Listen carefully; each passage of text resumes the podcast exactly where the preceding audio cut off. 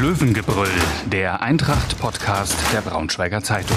Hintergründe, Analysen und News zu den blau-gelben Fußballern von Eintracht Braunschweig. Liebe Eintracht-Fans, herzlich willkommen zum Löwengebrüll, dem Eintracht-Podcast der Braunschweiger Zeitung. Mein Name ist Daniel Mau, ich bin Sportredakteur bei der Braunschweiger Zeitung und neben mir sitzt Lars Rücker, ebenfalls Sportredakteur bei der Braunschweiger Zeitung. Hallo Lars. Hallo. Ähm, ja, wir sitzen hier zusammen am Dienstag vor dem Spiel gegen den KSC und wollen natürlich über diese Partie sprechen. Ähm, vorweg wollen wir aber erstmal noch mal ein bisschen zurückschauen. Ähm, das war Länderspielpause und in dieser Länderspielpause ist äh, viel passiert. Ähm, die Eintracht ähm, hat mit Corona-Fällen leider zu kämpfen, äh, wie so viele Mannschaften gerade im Profifußball. Und gleichzeitig war eine ja doch spektakuläre ist vielleicht zu viel gesagt, aber in gewissen Teilen doch auch aufregende Jahreshauptversammlung, gerade weil sie digital abgelaufen ist. Da wollen wir nochmal zurückblicken. Ähm, vielleicht Lars an dich erstmal die erste Frage.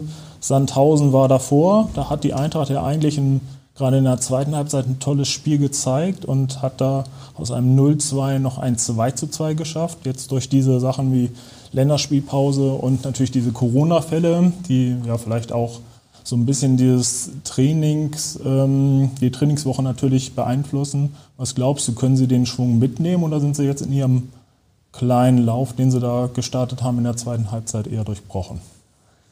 Also ich glaube, weil es eine relativ lange Phase ja auch ist, jetzt noch bis zum Spiel, ähm, dass das nicht die ganz große Beeinträchtigung sein wird. Aber es war um nochmal zurückzublicken, glaube ich, auch ungemein wertvoll mit diesem, diesem ersten Auswärtspunkt, der ja dann auch ein Punkt, der für die Moral sehr wichtig war, war, dass man damit in diese Länderspielpause gegangen ist. Das, das, denke ich auch. Also ich glaube, dass man, man hat ja schon das Gefühl, dass die Mannschaft da viel mitgenommen hat. Ne? Gerade natürlich ähm, durch, diesen, äh, durch diesen 2 zu 2, also den Ausgleichstreffer in der Nachspielzeit, ähm, das haben ja alle gesagt, das war so ein gefühlter Sieg, könnte man, könnte man fast sagen. Und ähm, ich glaube schon, dass sie da viel mitnehmen können. Aber ich, ich weiß halt nicht, ähm, Länderspielpause ist eh dann immer so eine Sache, wo man natürlich ähm, ein bisschen unterbrochen wird. Prinzipiell würde ich sagen, gehört dazu und das macht es äh, vielleicht dann auch einfacher, wenn man sich so ein bisschen regenerieren kann, nochmal setten kann. Ähm, mit diesen Corona-Fällen bin ich aber so gerade so ein bisschen hin und her gerissen, ob sie das nicht so doch äh, ein bisschen dann aus dem Rhythmus bringt. Wobei müssen ja andere Mannschaften auch mitleben, oder? Angesichts dieses engen äh, Zeitplans, den die Corona-Pandemie ja im, im, Fußball so ein bisschen äh, erforderlich gemacht hat, glaube ich, dass, dass die Pause eigentlich ganz gut tut und dass jetzt ja immer noch drei, vier Tage ausreichend sein sollten, um sich auf dieses Spiel vorzubereiten. Und ähm, dieses Spiel in Sandhausen nach dieser katastrophalen ersten Halbzeit, wo man ja überhaupt nicht in die Zweikämpfe gekommen ist, wo man zwei blöde Gegentore gekriegt hat, ähm, dann am Ende daraus noch, noch den Punkt zu ziehen und eine, wie ich finde, sehr gute zweite Halbzeit zu spielen, das dürfte die Mannschaft eigentlich auch noch bis heute und auch hoffentlich bis zum Samstag tragen. Das, das hoffen wir natürlich alle. Ja, ich bin ja eigentlich auch zuversichtlich, aber gut, klar, man weiß halt nicht, wie, so, wie die Mannschaft darauf so reagiert. Ähm, so ein bisschen so eine Unsicherheiten. Wir müssen natürlich mal abwarten. Wir haben ja schon gesagt, wir zeichnen hier gerade am Dienstag auf. Mal gucken, was sich ähm, die nächsten Tage noch tut. Aber ähm, ja, im Endeffekt ähm, ist es so, alle Mannschaften müssen damit irgendwie sich zurechtfinden, ob in der Bundesliga, zweiten Liga, dritten Liga oder auch im Ausland. Ähm, bei den Länderspielen hat man es ja auch gerade gesehen. Ähm, ja, das ist ja eher vielleicht sogar das größte Risiko mit diesen Reisen und, und ähm, dass dann Mannschaften da mit der B11 antreten. Findest du auch, dass es so eine Art Farce, die da praktiziert wird? Im internationalen Fußball auf jeden Fall muss aber auch sagen, die, die nationalen Ligen oder zumindest die nationalen Ligen in Deutschland haben, glaube ich, einen ganz guten Modus gefunden, um das, äh, um das durchzukriegen. Aber jede Mannschaft ist natürlich davon beeinträchtigt, wenn Spielausfälle folgen. Von daher äh, war es vielleicht auch ein okayer Zeitpunkt für die Eintracht, um, äh, um solche Fälle zu haben. Ja, naja, gucken wir gar nicht mehr so viel auf Corona, ähm, wie gesagt, weil da alle Mannschaften mitkämpfen müssen und äh, wollen lieber aufs Sportliche schauen. Doch bevor wir darauf auch nochmal zu sprechen kommen, vielleicht doch nochmal auf die Jahreshauptversammlung. Äh, wir haben sie beide, äh, wie wahrscheinlich so einige Eintracht-Fans, ähm, am Rechner verfolgt. Ähm, wie war so dein ähm, ja, Erlebnis? Also es war jetzt dass Christoph Bratmann gewählt wird, das hat jetzt irgendwie keinen überrascht, aber zum Beispiel die Nichtentlastungen haben ja doch schon so ein bisschen für Stirnrünzeln äh, bei dem einen oder anderen gesorgt und waren dann doch vielleicht ja auch so, eine, so ein kleiner Aha-Moment. Ja, zunächst mal ein ziemlich entspannter Modus mit diesem äh, virtuellen Format. Ich fand das gut. Das hat auch äh, so ein bisschen den, äh, den nötigen Fokus gebracht. Es war, gab nicht so viele Unterbrechungen, was dieser Versammlung, glaube ich, auch gut getan hat. Ähm vielleicht auch was für die Zukunft. Ne? Also haben Sie ja schon angedeutet, äh, dass Sie vielleicht so eine Art hybride Veranstaltung machen wollen. Mhm. Da könnte ich mir das schon auch sinnvoll vorstellen, ne? dass ein paar im Saal sitzen und ein paar an den Rechnern. Mhm. Genau, und äh, ja, zu den Nichtentlastungen. Ähm, der neue Präsident hat ja schon auf der Versammlung geäußert, dass, dass es für ihn nicht das richtige Mittel ist, um vielleicht die, die Unzufriedenheit oder die ähm, nicht gerade große Sympathie für, für die Ehrenamtlichen, die sich da engagieren, auszudrücken. Ich glaube aber auch, dass es, ähm, dass es vielleicht auch das einzige Mittel ist in dieser Zeit, in, dieser, in diesem Modus. Da hat er vielleicht seine Schwächen, um, um die mhm. Unzufriedenheit auszudrücken. Ob das dann am Ende der richtige Weg ist, ähm, das sei dahingestellt.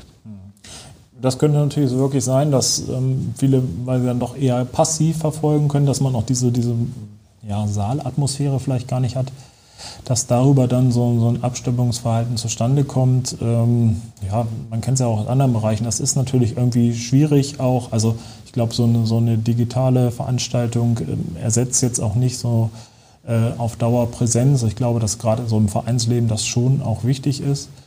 Ähm, ja, und zu diesen Nichtentlastungen, es zeigt einfach so eine gewisse Unzufriedenheit. Ähm, jetzt ist ja auch so ein bisschen die Frage, wer hat sich da, auch das ist ja schwierig, wer hat sich wirklich eingewählt. Ne? So bei, wenn man sich im Saal trifft, kann man irgendwie sehen, wo kommen die Leute her.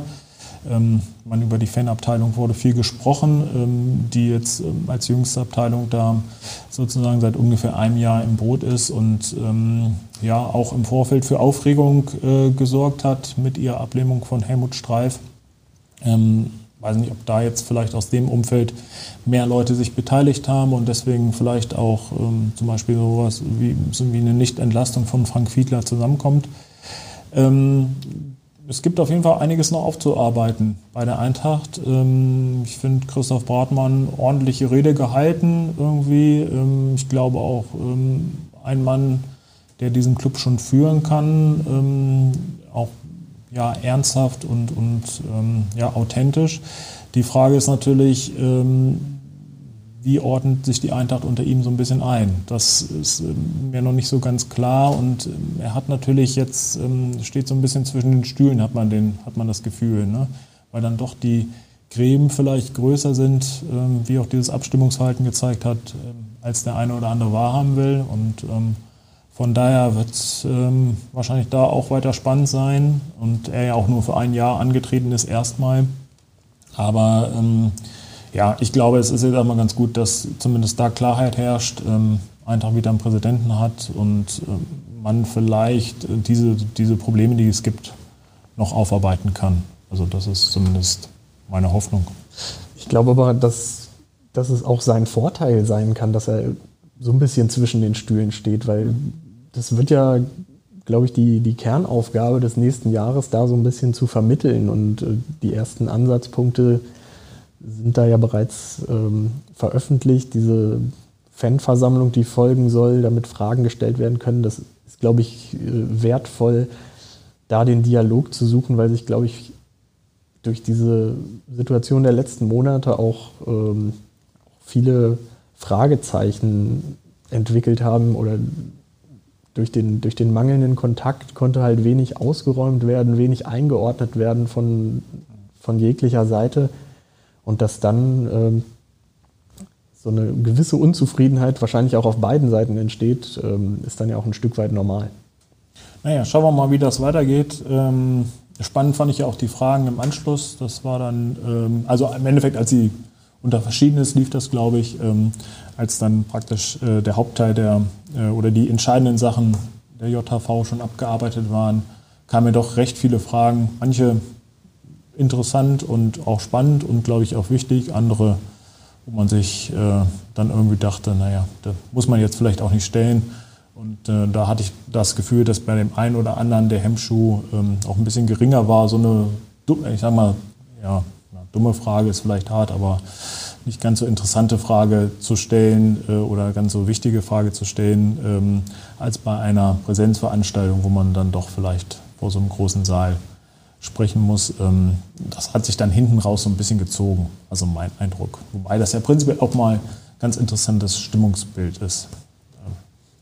Das kann man ja genauso auf die, die Abstimmung ummünzen. Es ist ja auch kein neues Phänomen, dass es den Menschen im Internet leichter fällt, jemanden blöd zu Abzulehnen, finden. Ne? Genau. Ähm, aber ich glaube, es ist schon wichtig, dass, äh, dass man da ins Gespräch kommt, dass, dass da der Austausch wieder stattfindet. Ähm, so, ich sag mal, so blöd die Frage auf den ersten Blick erscheinen mag, für, für viele Fans der, der Fußballmannschaft ist sie dann vielleicht unfassbar wichtig. Aber im Rahmen der Jahreshauptversammlung war sie vielleicht ein bisschen am falschen Ort gestellt. Gerade so zu sportlichen Themen, das ne, irgendwie da hatte man das Gefühl, man wollte jetzt noch mal wissen, ich glaube, die eine Frage war ja, äh, wer im Tor steht, glaube ich, gegen Borussia Dortmund, ist mir noch so in Erinnerung geblieben. Das haben ja die äh, Verantwortlichen noch so ein bisschen mit so einem Schmunzeln quittiert. Genau. Aber da setze ich persönlich große Hoffnungen auf diese Veranstaltung die, oder diese Veranstaltungsreihe, die folgen soll. Und vielleicht ist es ja dann auch bald wieder möglich, sich, ähm, sich richtig zu treffen und auszutauschen. Das würde, glaube ich, einiges vereinfachen bei der Eintracht. Vereinsleben auf jeden Fall. Ähm, ja, kommen wir mal äh, zur sportlichen Seite bei der Eintracht. Äh, da steht jetzt das Heimspiel gegen den KSC an. Ähm, ein Rang hinter, der, hinter den Braunschweigern. Ähm, ja, auch mit, mit Schwierigkeiten in die Saison gestartet. Ähm, wie schätzt du die Karlsruhe ein? Das ist natürlich das schwierige zweite Jahr nach dem, nach dem Aufstieg. Vor der Saison gab es ein bisschen Theater um Philipp Hofmann, der ja wechseln wollte, der, ja, genau, ja. der ehemalige Braunschweiger. Ähm, wenn man natürlich so einen Top-Stürmer hat, der in der letzten Saison mit den Unterschied ausgemacht hat und der dann wechseln will, unzufrieden ist. Ich glaube, das tut keiner Mannschaft zum Saisonstart gut. Äh, auch die Eintracht hatte ja schon mal den ein oder anderen wechselwilligen Spieler zu Saisonbeginn noch im Kader und das äh, tut der Atmosphäre ja nicht unbedingt gut. Und ich glaube, da hatten die ein paar Spiele mit dran zu knapsen. Jetzt glaube, haben sie ja zuletzt gegen. Ein, zwei Spiele hat er, glaube ich, auch nicht gespielt. Ne? Glaube, in Hannover hat er nicht gespielt. Ähm, jetzt zuletzt gegen St. Pauli haben sie ja sehr, sehr eindrucksvoll ähm, gewonnen und das könnte natürlich dann die Gefahr für Eintracht sein, dass das jetzt eine Mannschaft ist, die, die in Tritt kommt, die jetzt anfängt, regelmäßig zu punkten.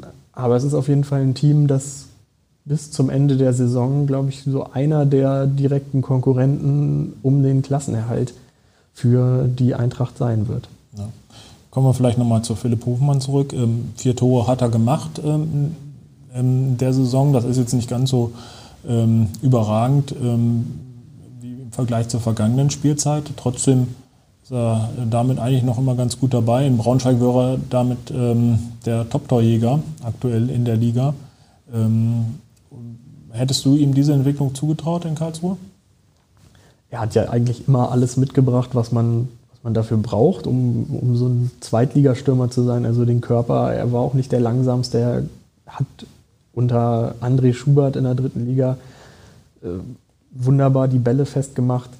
Was ihm ja viele, äh, viele Beobachter der Eintracht immer angelastet haben, war die, die Chancenverwertung. Ähm, aber ich glaube, wenn man jetzt so einen Spieler im Kader hätte, dann könnte man sich glücklich schätzen. Und äh,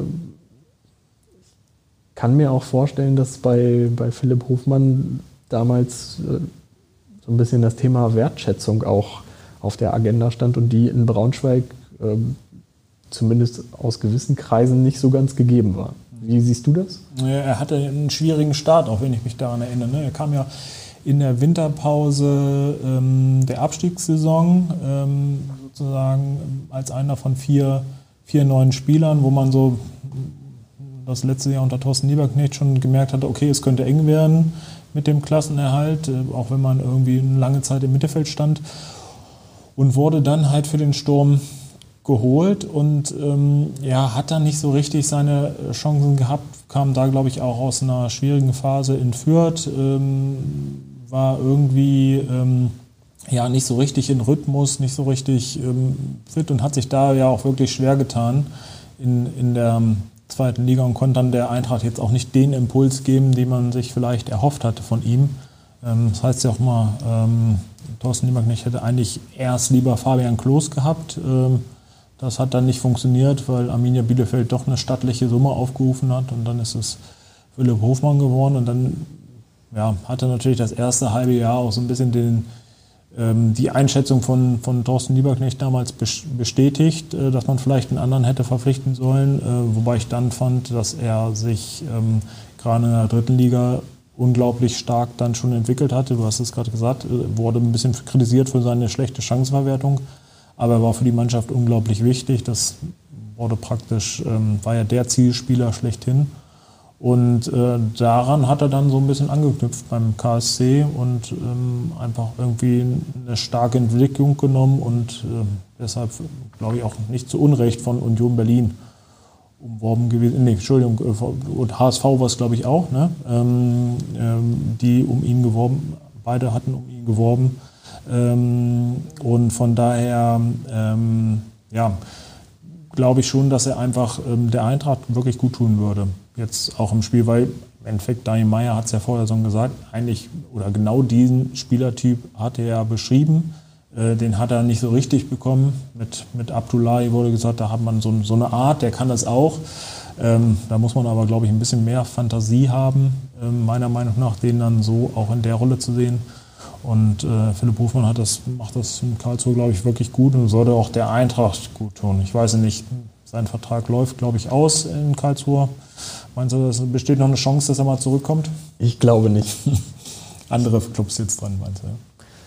Ja, dafür war dann das Ende in Braunschweig auch irgendwie zu unglücklich. Er hatte ja dann auch unter Henrik Petersen eine schwierige Anfangsphase, als die Stimmt, ganze Mannschaft nicht so ganz funktioniert hat. Ähm, das hat sich dann so weitergezogen und dann hatte er nun diese Vertragsoption.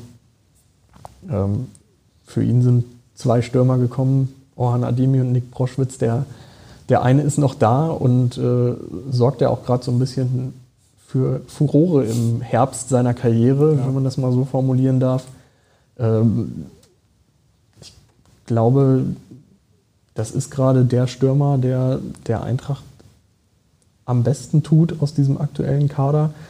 Ähm, Hätte man nicht so gedacht vor der Saison, mhm. muss ich zugeben. Oder hast du damit gerechnet? Nee, es hieß ja auch mehrere Monate, das wäre ein Streichkandidat. Hm. Jetzt ist er wieder Stammspieler und äh, wenn man den Verantwortlichen so glauben darf, dann ist das auch der Spieler, der im Training aktuell mit den besten Eindruck macht.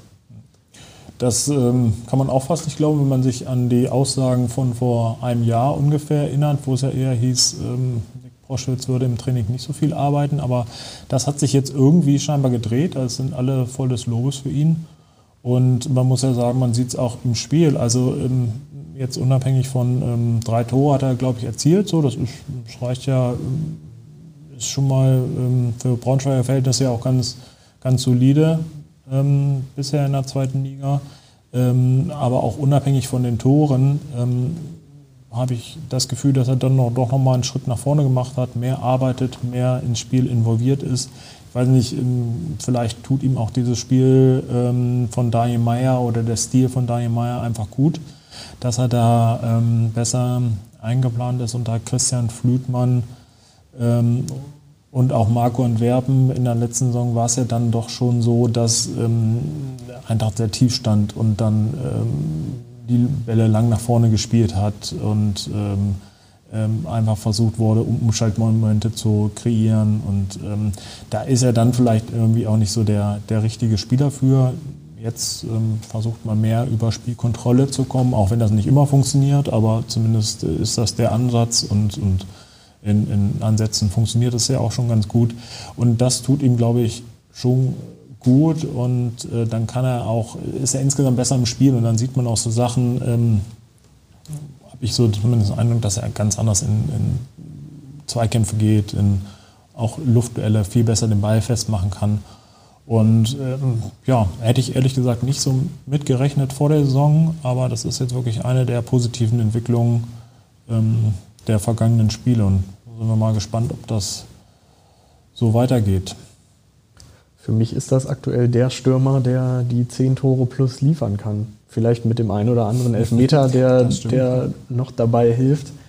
Äh, aber ansonsten sehe ich da gerade keinen, der der jetzt als klassischer Stürmer da, da vorne ist im Eintracht-Kader und äh, der in dieser Saison schon, schon die, äh, die Möglichkeit hat, zweistellig zu treffen. Ja, man darf ja auch nicht vergessen, er hat ja die ersten Spiele ähm, gar nicht oder beziehungsweise ganz wenig immer nur gespielt. Also er ist ja jetzt eigentlich erst äh, nach dem Spiel in Hannover durch die Verletzung von Abdullahi in die Mannschaft reingerutscht. Ähm, also da sind, ist ja die Torquote ja, wenn man das dann so ähm, sich anschaut, schon ganz ordentlich. Und von daher, da gebe ich dir recht, da könnte, wenn er so weitermacht, ähm, die 10 schon fallen. Aber da sieht man ja auch mal wieder, was Erfolgserlebnisse für so einen Stürmer bedeuten. Ich erinnere mich an das ein oder andere Vorbereitungsspiel, wo Proschi da über den Platz geschlichen ist und eher, glaube ich, so ein bisschen unzufrieden mit, mit sich selbst und seiner Situation war. Und jetzt spielt er, jetzt ähm, haut er sich rein, ähm, was der Spieler in dem Alter leistet und äh, welche Kopfballduelle er auch gewinnt mit, mhm. mit einer Abgezocktheit, das ist schon äh, aller Ehren wert. Ja. Jetzt haben wir über einen der älteren Spieler im Kader gesprochen. Jetzt können wir vielleicht noch mal kurz über so einen Jüngeren im Kader sprechen, Jari Otto, der andere Stürmer, der dann äh, getroffen hat im, im vergangenen Spiel. Ein ähm, bisschen schade, dass er so wenig bisher zum Zug kommt. Glaubst du, der wird dann durch vielleicht auch dieses Erfolgserlebnis ähm, jetzt nochmal mehr äh, Zeiten, Einsatzzeiten bekommen? Ich denke schon, dass ihn dieses Tor in der Stürmerhierarchie wieder so ein bisschen nach vorne gespült hat. Und ähm, dass ihm das auch gut getan hat, weil er war in der, in der Rangfolge so ein bisschen hinter Njegos Kopusovic mhm. zurückgefallen. Der hat gut der trainiert, hörte man. Der kam, der kam vor ihm ins Spiel. Ähm, ist auch ein Spieler, Kopusovic ist auch ein Spieler, der, der die Außenbahn bekleiden kann oder die als klassischer Außenstürmer spielen kann. Ähm, das ist, glaube ich, Jari Otto nicht. Finde ich, der kommt besser zur Geltung, wenn er aus dem Zentrum kommt. Und äh, ob man da jetzt so große Schlüsse aus dem Sandhausen-Spiel stellen kann, das, äh, ziehen kann, das weiß ich nicht, weil die paar Sekunden, die er auf dem Feld war, das waren ja wirklich nur diese paar Aktionen, die dann Gott sei Dank. 42 Sekunden waren es, glaube ich, mhm. bis zum, bis zum Tor. Ne? Das ist schon gute Quote. Mhm. Die, dann, die dann zum Tor geführt haben. Von daher bleibt es jetzt mal abzuwarten. Ich glaube, der ein Spieler, der mit seiner Mentalität, mit seiner Spielfreude immer ein Faktor sein kann, aber er ist, glaube ich, immer noch in so einer Entwicklungsphase, dass, dass der nächste große Schritt noch, noch fehlt für den Stammspieler in ja. der zweiten Liga. Ja, es schwankt halt bei ihm immer so ein bisschen. Ne? Ähm, also diese, diese Momente, ich muss daran denken, glaube ich, gegen, gegen Jena war es in seiner ersten Saison, wo er dann da auch eingewechselt wurde ähm, und, und äh, zwei Tore gemacht hat ähm, zum Sieg. Ähm, das bleibt irgendwie hängen. Dann in, in Zwickau war es, glaube ich, in der letzten Saison, wo er, ähm, das Spiel ging dann noch verloren, aber äh, wo, wo er auch ähm, den vermeintlichen, nach, glaube ich, auch nach Einwechslung ähm, das Tor gemacht hat. Also er ist schon irgendwie so ein, so ein einfach auch vom Charakter ein anderer Spieler Typ, den es auch im, im, modernen Profifußball immer weniger gibt, glaube ich. Ähm, so, ein so Charakter, auch wenn man ja mit ihm spricht, ähm, ähm, ja, so ein bisschen unkonventionell und immer locker drauf, auch mal ein Spruch, ähm, was ja bei, bei vielen ja, anderen äh, Spielern, die da in diesen Nachwuchsleistungszentren und, und in diesem Profibereich groß geworden sind, ja nicht mehr so nahbar sind. Da ist er irgendwie total anders, kommt auf jeden zu, ähm, ähm, hat immer einen Spruch ähm, auf der Lippe. Und das ist schon auch so diese Unbekümmertheit, die ihm, glaube ich, ähm, dann vielleicht ein bisschen absetzt von anderen. Ähm, ist natürlich dann immer so ein bisschen Fluch und Segen, wenn du sowas hast ähm, bist du natürlich auch gerne mal vom Trainer der Spieler, den du dir auf der Bank behältst, um dann ihn reinwerfen zu können. Ähm, ja, ich glaube, langfristig muss er dann einfach den, den Schritt dann auch machen, äh, um so, so ein vollwertiger oder also so auf dem Weg, ähm, um dann wirklich Stammspieler zu werden. Ähm, insgesamt muss man aber sagen, eigentlich kann er bisher mit der Zweitligasaison zufrieden sein. Er war jetzt in der dritten Liga ja auch nicht ähm, uneingeschränkter Stammspieler und absoluter Leistungsträger von, von vielen, ähm, von einigen Lichten, äh, Lichtblicken abgesehen, die er dann immer wieder hatte. Ähm, von daher kann er, glaube ich, auch in dem Alter noch sehr zufrieden sein mit seinen Einsatzzeiten. Ähm, ja. ja. von, von seiner Spielweise im aktuellen System hat er wahrscheinlich am ehesten Fabio Kaufmann vor sich, der bislang gesetzt ist, auch immer mit hohem Aufwand gefällt, aber wie ich finde, noch nicht so den richtigen Drive bekommen hat. Ja, ihm fehlt so ein bisschen, ähm, ja, das, das kann man ja, glaube ich, über, über so ein paar Neuzugänge sagen. Also, das sieht alles irgendwie schon ganz gut aus und man hat so das Gefühl, dass da schon die richtigen Leute geholt werden, worden. Ähm, aber es ist jetzt auch noch nicht so erkennbar, dass man sagt, so, das war jetzt mal so ein Volltreffer. Ne? So, das, das fehlt jetzt auch bei Fabio Kaufmann, dass man jetzt sagen könnte, so, ja, drei Tore gemacht, vier vorgelegt, ähm, absoluter ähm, sozusagen der Spieler, der dann vielleicht dann auch nochmal den Unterschied macht ähm, in der Offensive.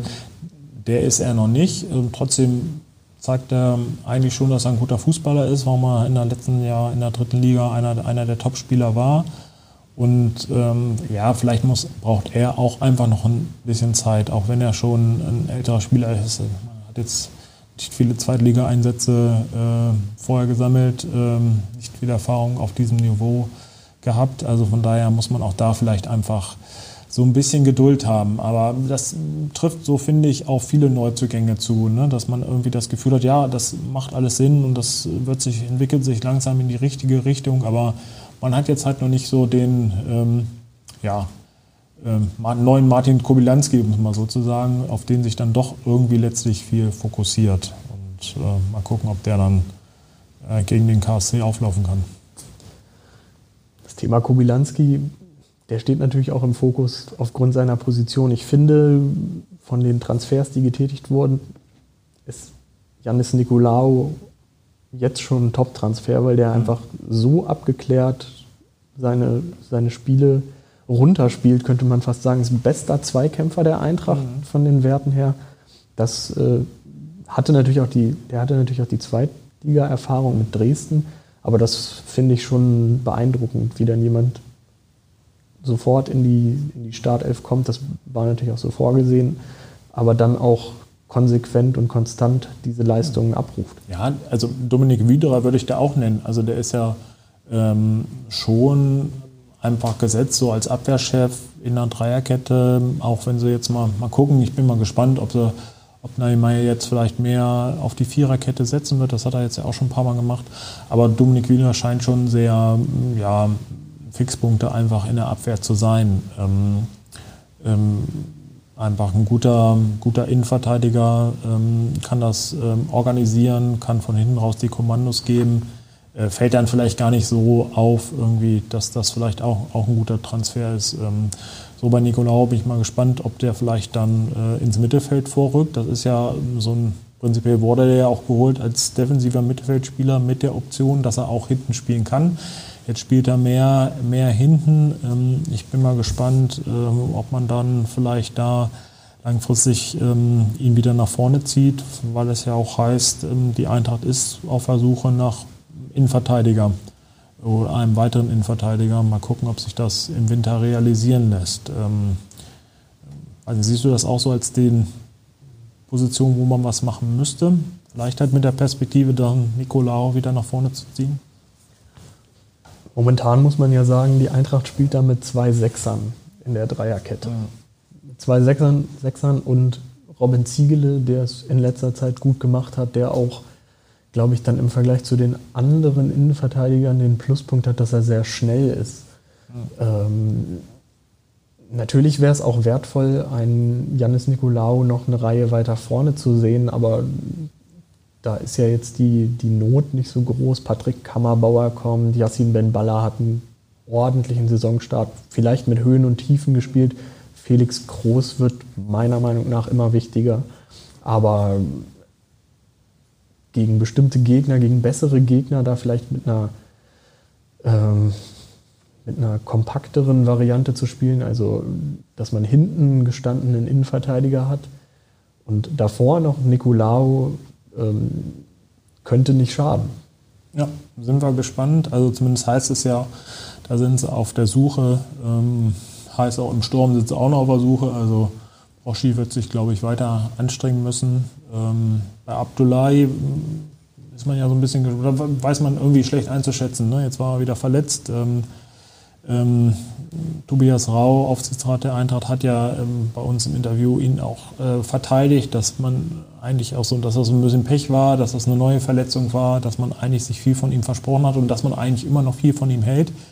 Ähm, er ist nur so ein bisschen an einem Punkt, wo man das dann irgendwann mal gerne auch sehen würde. Ne? Also er hat ja unbestreitbar viel Potenzial, ähm, aber aus irg irgendwelchen Gründen kann er seit drei, vier Jahren dieses Potenzial so gefühlt nie abrufen.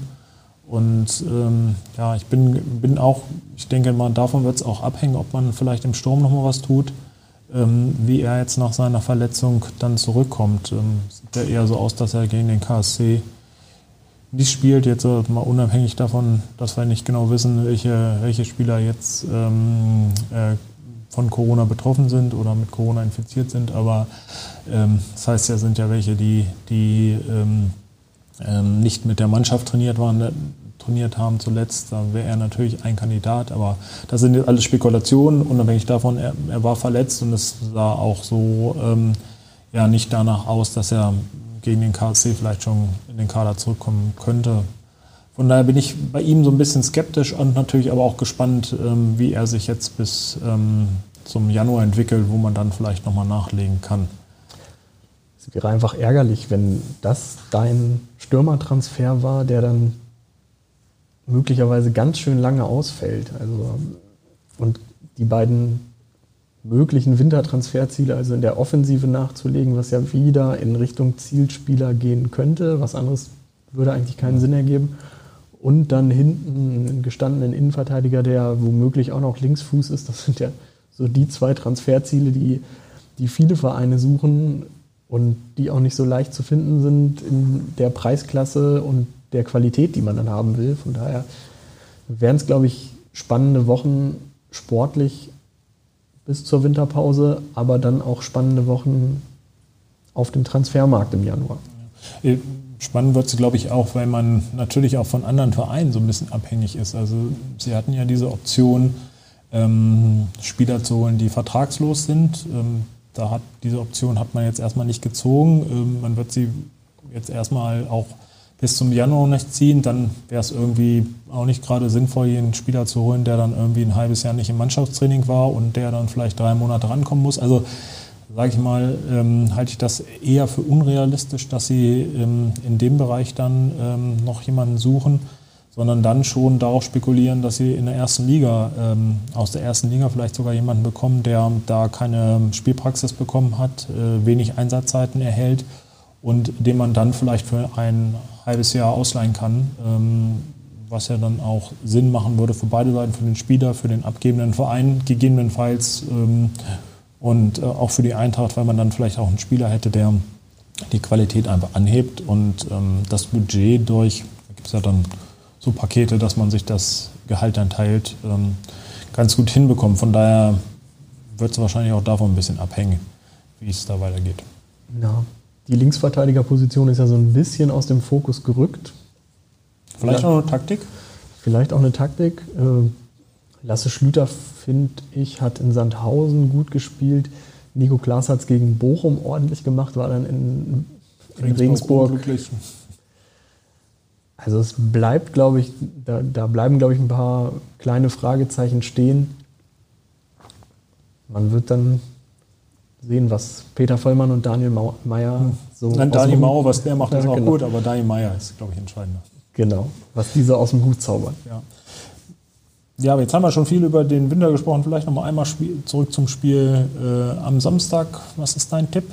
Das machen wir hier mal so schön zum Abschluss weiß gar nicht, ich habe ja unsere Tipps noch gar nicht ausgewertet, ob wir da eigentlich irgendwie äh, gut liegen oder eigentlich immer nur Blödsinn erzählen. Aber ähm, schieß mal los. Ich kann nur sagen, dass ich als Berichterstatter, glaube ich, sieben der acht Eintracht-Punkte diese Saison geholt habe. Ja, das äh, ist natürlich ein Manko Oder mit, mit dabei gewesen. Mit dabei gewesen, nicht auf dem Platz gestanden. Ne? Das wollen wir hier ja, meine Leistung ist, glaube ich, nicht so ganz groß in dem Punkt. Aber um zum Karlsruhe-Spiel zu kommen, ähm, ich tippe auf ein 2-1 für die Eintracht, aber die Eintracht wird natürlich in Rückstand gehen. Das haben wir die letzten Mal eigentlich immer ganz gut hinbekommen, das zu drehen.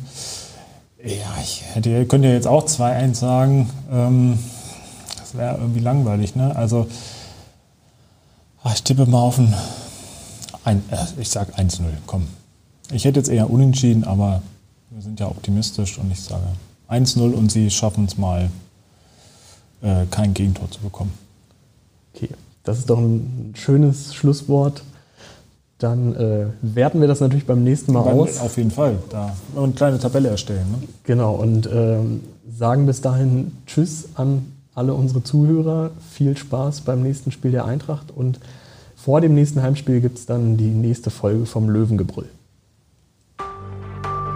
Mehr Podcasts unserer Redaktion finden Sie unter braunschweiger-zeitung.de slash podcast.